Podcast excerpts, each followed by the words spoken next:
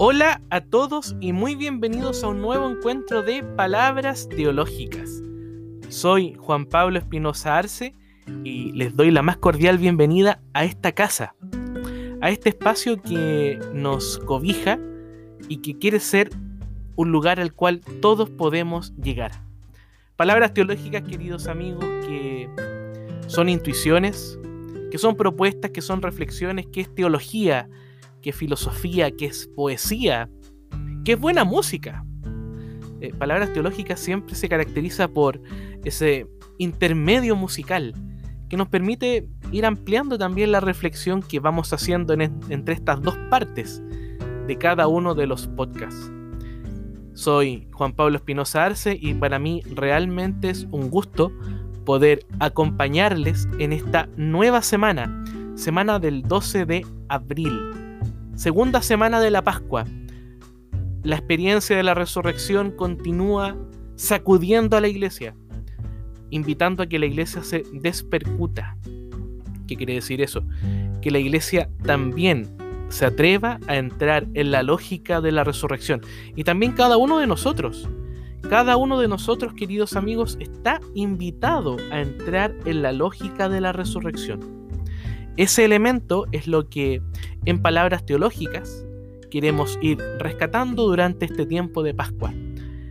Recuerdo, queridos amigos, antes ya de iniciar las reflexiones y de proponer estas intuiciones pascuales, que palabras teológicas pueden ser escuchadas en Spotify, buscando palabras teológicas, el nombre de nuestro podcast.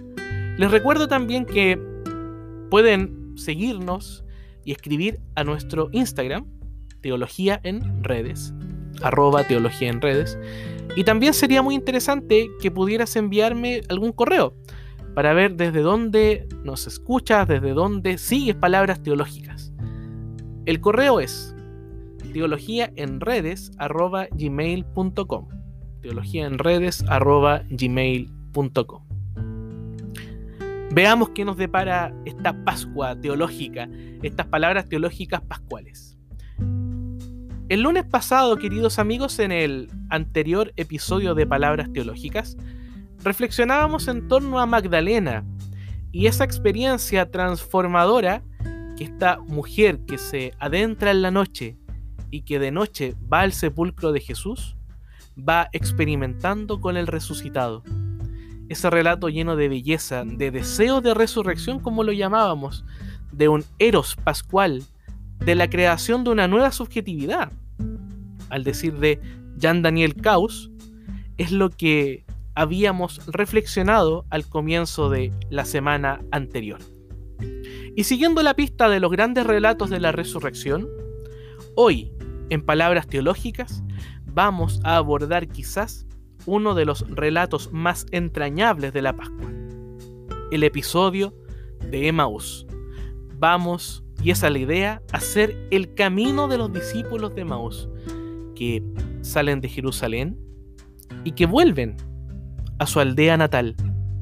Es muy interesante, queridos amigos de palabras teológicas, ese tránsito pascual que Cleofás y el otro discípulo realizan en este camino de Maús. Una primera invitación.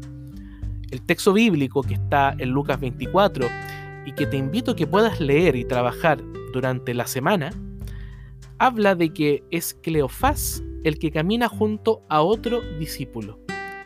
Lucas no menciona el nombre de este otro acompañante.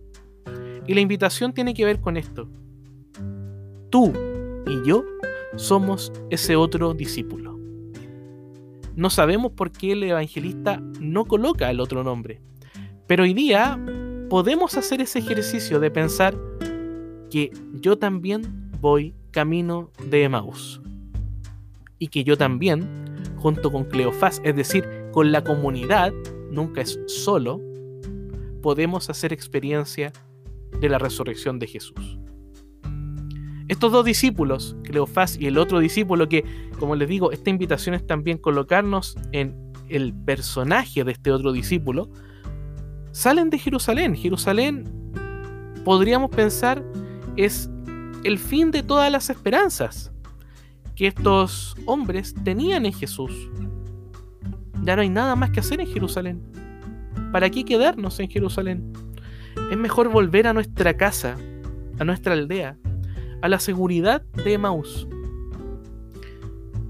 Es ahí, queridos amigos, en medio de las profundas crisis de sentido, de esperanza, de esas crisis por la pandemia, de esas crisis personales, eclesiales, culturales, en donde creemos el resucitado va haciéndose presente.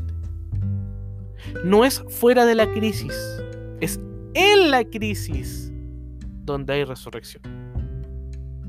Tenemos que aprender a entender que esa experiencia profunda es el sentido más auténtico de lo que es la resurrección. Esa es la invitación para hoy, adentrarnos en el camino de Emaús. Y quisiera entender, queridos amigos, que Emaús es un espacio anastagógico. Este concepto que he ido pensando hace un tiempo, que tiene que ver con la anástasis, que es el concepto más antiguo para hablar de resurrección, y que significa literalmente despertar del sueño, ponerse de, pie después del sueño, después de haber dormido. En el mundo bíblico, el tema de la muerte se identifica con un dormir, dormir el sueño de la muerte, y la anástasis, por lo tanto, es despertarse después del sueño. Esta anástasis es también una pedagogía. Por eso es una anástasis gogía, un espacio anastagógico. Algo nos quiere enseñar la resurrección. Algo nos quiere enseñar el que camina con nosotros a Emaús, que es Jesús. A un Jesús que no podemos reconocer, porque los discípulos que vuelven en medio de esta crisis, con esta tristeza en los ojos que les nubla la vista y que no pueden reconocer a Jesús, dice el Evangelio de Lucas, también van aprendiendo Jesús explica las escrituras, actúa como un maestro, como lo que es el maestro. Si yo, el maestro y el Señor, ¿se acuerdan esa parte tan bonita del lavatorio de los pies? Jesús se declara a sí mismo como el maestro, aquel que enseña, aquel que tiene la pedagogía de adentrarnos en la lógica de la vida. Ese es el maestro Jesús. Aquel maestro que mientras caminamos nos enseña a abrazar la resurrección. Por eso es una anastasisgogía, por eso Emmaus es un espacio anastagógico. Es un espacio, Emmaus, un espacio antropológico en el cual se vive la resurrección. Y vamos a la casa de Emmaus, a la casa, al lugar de la protección el texto bíblico dice, cuando ya se acercaban al pueblo, cuando ya se acercaban a su casa, Jesús, que no lo pueden reconocer todavía, hace un gesto como de seguir adelante. Y estos dos discípulos dicen, pero Señor, quédate con nosotros. Estoy grabando este podcast cuando la tarde va cayendo sobre la ciudad.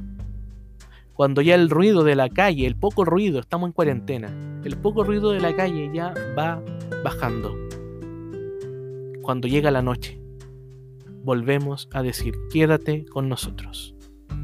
Eso es lo que tenemos que aprender a pedir, chiquillos, amigos míos, querida comunidad de palabras teológicas. Pedir insistentemente, Señor, quédate con nosotros, quédate conmigo, no me dejes solo. Eso es lo que hacen los discípulos de Emmaus.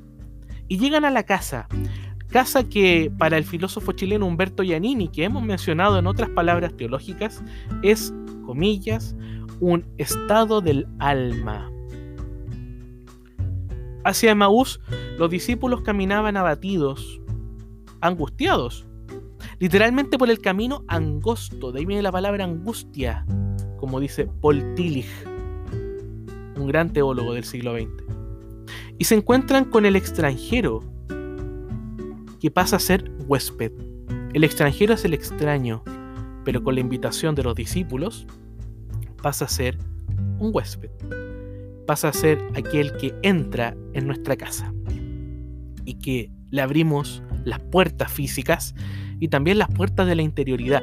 Por eso la casa es un estado del alma. Cuando yo acojo a alguien, no solamente lo acojo materialmente, sino que lo recibo también espiritualmente, anímicamente. Es una disposición. ¿De qué manera entonces estamos acogiendo a este extranjero? Que cuando lo invitamos pasa a ser huésped. Esa es la invitación de Maús. La casa de Maús, queridos amigos, pasó de estar vacía de sentido, los discípulos que vienen abatidos, tristes, que no pueden ver a Jesús, vacía de sentido a estar llena de un nuevo tipo de humanidad. Podríamos decir una humanidad resucitada, gracias a los movimientos cotidianos del Jesús Pascual. El Jesús que pasa, por eso es Pascual. Tomar el pan, dar las gracias, orar, partirlo y comer. Fíjense los gestos tan cotidianos. Sentarse a la mesa, tomar el pan, gracias por esta comida que vamos a recibir. ¿Cuántos de nosotros damos las gracias por la comida todos los días? Ahí ya tenemos un espacio de resurrección. Gracias Señor por los alimentos. Que parte el pan y come con la comunidad. Por ello la resurrección, queridos amigos, tiene que entenderse en lo cotidiano, en esa música cotidiana, en esa música que nos habla de que Cristo está permanentemente entre nosotros. Queridos amigos, tiempo de pausa musical. Los dejo ahora con Cristóbal Fons, sacerdote jesuita chileno, quien ha reversionado en una manera muy interesante un clásico de clásicos. No hay nadie en las comunidades cristianas que haya escuchado, cantado o interpretado El peregrino de Maús, del conjunto Los Perales, de los Sagrados Corazones, un gran grupo de religiosos que nos entregó tantas bellas canciones. Cristóbal Fons nos regala El peregrino de Maús en un disco llamado Tú mi hermano, del año 2016, el cual recoge textos de Esteban Gomucio y también de Andrés Opaso. La música de Andrés Opaso y las letras de el Tata Esteban Gomucio. Los dejo entonces con El Peregrino de Maús en la versión de Cristóbal Fons.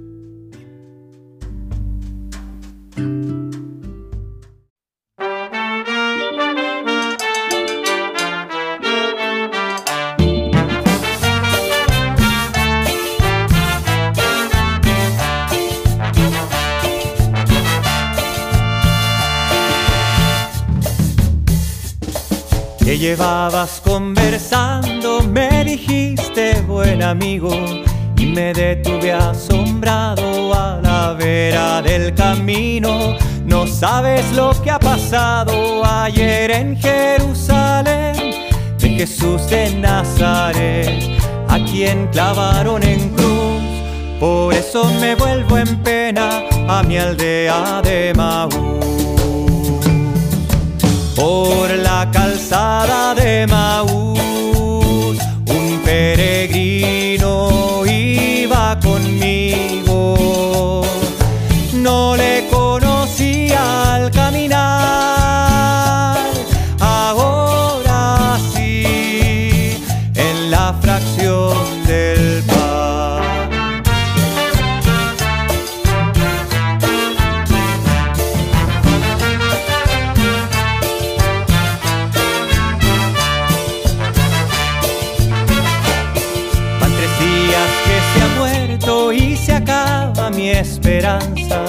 Dicen que algunas mujeres al sepulcro fueron de alba.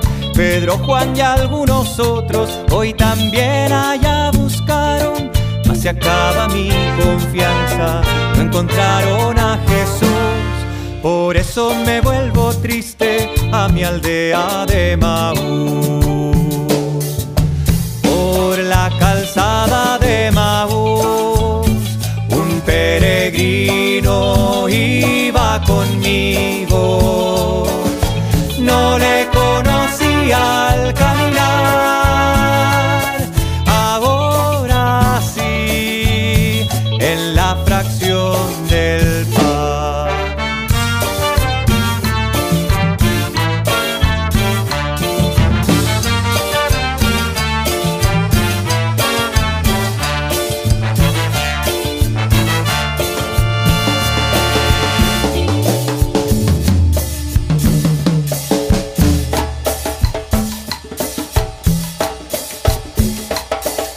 Tardíos corazones que ignoráis a los profetas, en la ley ya se anunció que el Mesías padeciera y por llegar a su gloria escogiera la aflicción. En la tarde de aquel día yo sentí que con Jesús nuestro corazón ardía a la vista de Maús.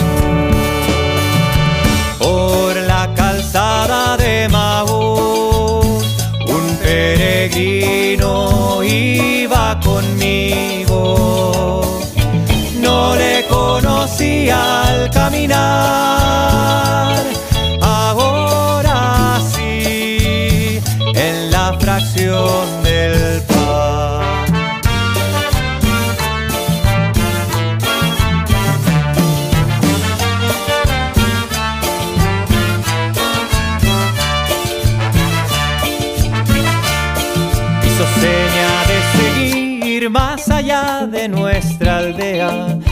luz del sol poniente pareció que se muriera. Quédate forastero, ponte a la mesa y bendice que al destello de tu luz, en la bendición del pan, mis ojos conocerán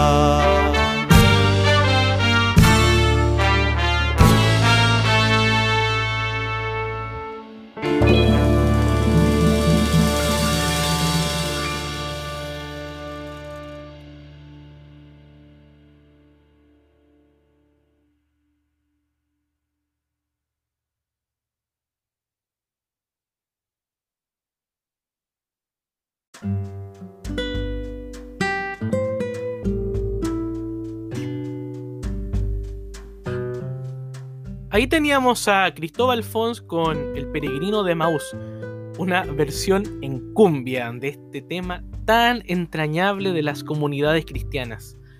No hay celebración pascual en la cual no se cante El Peregrino de Maús. Insisto, es quizás el relato más entrañable, más plástico, más interesante de la Pascua.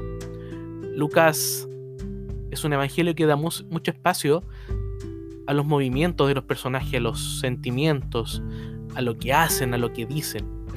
Y en este texto hay mucho de eso. Es muy interesante esa dinámica interna de los movimientos. Van tres días que se ha muerto y se acaba mi esperanza.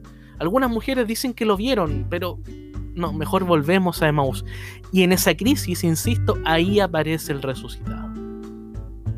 Van a la casa, toman el pan, lo parten, lo comen, entran en comunión. La palabra comunión es muy interesante. La aplicamos no solamente al gesto de comulgar, de recibir el cuerpo de Cristo, el pan, en nuestras comunidades, sino que es entrar en la común unión entre todos a partir de la comida. Es muy interesante ese aspecto. La comida como un espacio donde accedemos a esta experiencia de la resurrección podemos también encontrar algo así como un giro lingüístico en la resurrección. El otro, este extranjero que pasa a ser huésped, es un lugar donde experimentamos la salvación. La casa incluso puede ser un espacio que salva, dice Joseph María Esquirol un filósofo español que también hemos invitado con sus reflexiones a palabras teológicas. Y por tanto, si es un espacio que salva, es también un lugar donde accedemos a la experiencia de la resurrección. José María Esquirol se pregunta, bueno, pero ¿de qué nos salva la casa? Y la respuesta que él da es de la inmensidad del abismo, como lo llama José María Esquirol. Ante lo inmenso, necesitamos espacios protectores donde podamos reflexionar, literalmente recogernos. Cuando Humberto Giannini habla de la casa, dice que salimos del espacio desprotegido, del espacio de la calle, y entramos en un espacio protegido. Pero también es importante darnos cuenta de que hay muchas casas en las cuales ese sentido de protección no se da. Y es importante trabajar y comprometernos para que ese espacio que idealmente debe ser un espacio que salva, lo sea. Tenemos que movilizarnos desde esa experiencia salvífica del resucitado y transformar. La resurrección transforma. Transformar estas situaciones de dolor en situaciones de esperanza y de alegría. Ante la casa nos recogemos. Humberto Giannini dice entonces que salimos del espacio abierto y entramos a ese espacio donde anidamos, dice Humberto Giannini. De hecho, él ve que la casa es un símbolo del útero, un símbolo de la vida, un símbolo de la protección. En ese aspecto, la casa también es una casa que salva. Y podemos preguntarnos, queridos amigos, ¿cuál es mi casa? ¿Cuál es la casa en donde me siento como en casa? Una casa donde yo me siento confortado, contenido, cuidado, protegido. Si en la casa nos recogemos, entramos, buscamos la seguridad y la protección, es porque ella se entiende como, dice Esquirol, el símbolo de la intimidad descansada. Intimidad descansada, qué preciosa frase. Es el asentamiento, el reposo, la detención.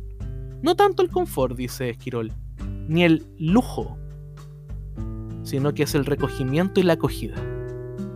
Un poco de pan, una oración compartida, pueden hacer de una casa un espacio habitable, un espacio salvífico, un espacio de resurrección.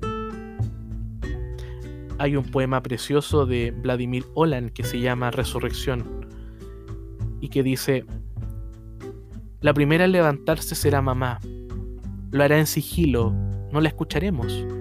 Pondrá agua a calentar, preparará café en el molinillo. Eso es resurrección. Los gestos cotidianos.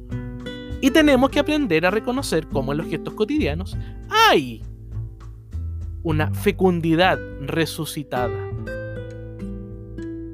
Eso es la casa. Eso es la casa de Maús. Cuando caminamos hacia la casa, hacemos el recorrido a lo íntimo, Incluso Esquirol habla del camino hacia el misterio, hacia el secreto, hacia el tesoro, hacia el descanso y hacia el alimento. Con ello, queridos amigos, en la casa se va creando una antropología relacional. El modelo de Maús es como una manera en la cual la vida misma se va manifestando. En el camino hacia Emaús hay una vuelta al origen y cuando volvemos ya vamos reconociendo de qué manera el sentido comienza a desplegarse. Jesús resucitado nos abre el camino hacia el sentido. Finalmente, llegar a casa, sentarse a comer, proponer una pedagogía del comer en común, con un trasfondo eucarístico y sacramental, una apreciación estética del acto de dar pan y de acoger el pan que es dado. Eso es salvación. Somos salvados de nuestro encierro cuando damos, cuando aprendemos a comer con otros, cuando aprendemos a escuchar que otros nos explica las escrituras. La resurrección, por lo tanto, es la libertad que se nos hace de nuestro egoísmo. Es la liberación de ese encierro egoísta y es, por lo tanto, la irrupción en la casa salvífica. La irrupción en la casa donde somos salvados. En la resurrección, el resucitado practica una suerte de terapia del alma, la terapia de la palabra, la terapia del pan, la sanación a través del gesto. Queridos amigos, Emaús es ese espacio donde vamos adentrándonos en una lógica que supera la autosuficiencia, que supera el encierro. Hemos, por lo tanto, de aprender siempre a volver a Emaús. Queridos amigos, para mí ha sido un gusto poder acompañarles en este nuevo encuentro de palabras teológicas. Les abrazo fuertemente a todos y les deseo de todo corazón que esta semana que comenzamos, la semana del 12 de abril, sea muy buena para todos. Ah, y recuerden que pueden escuchar palabras teológicas en Spotify, buscando palabras teológicas.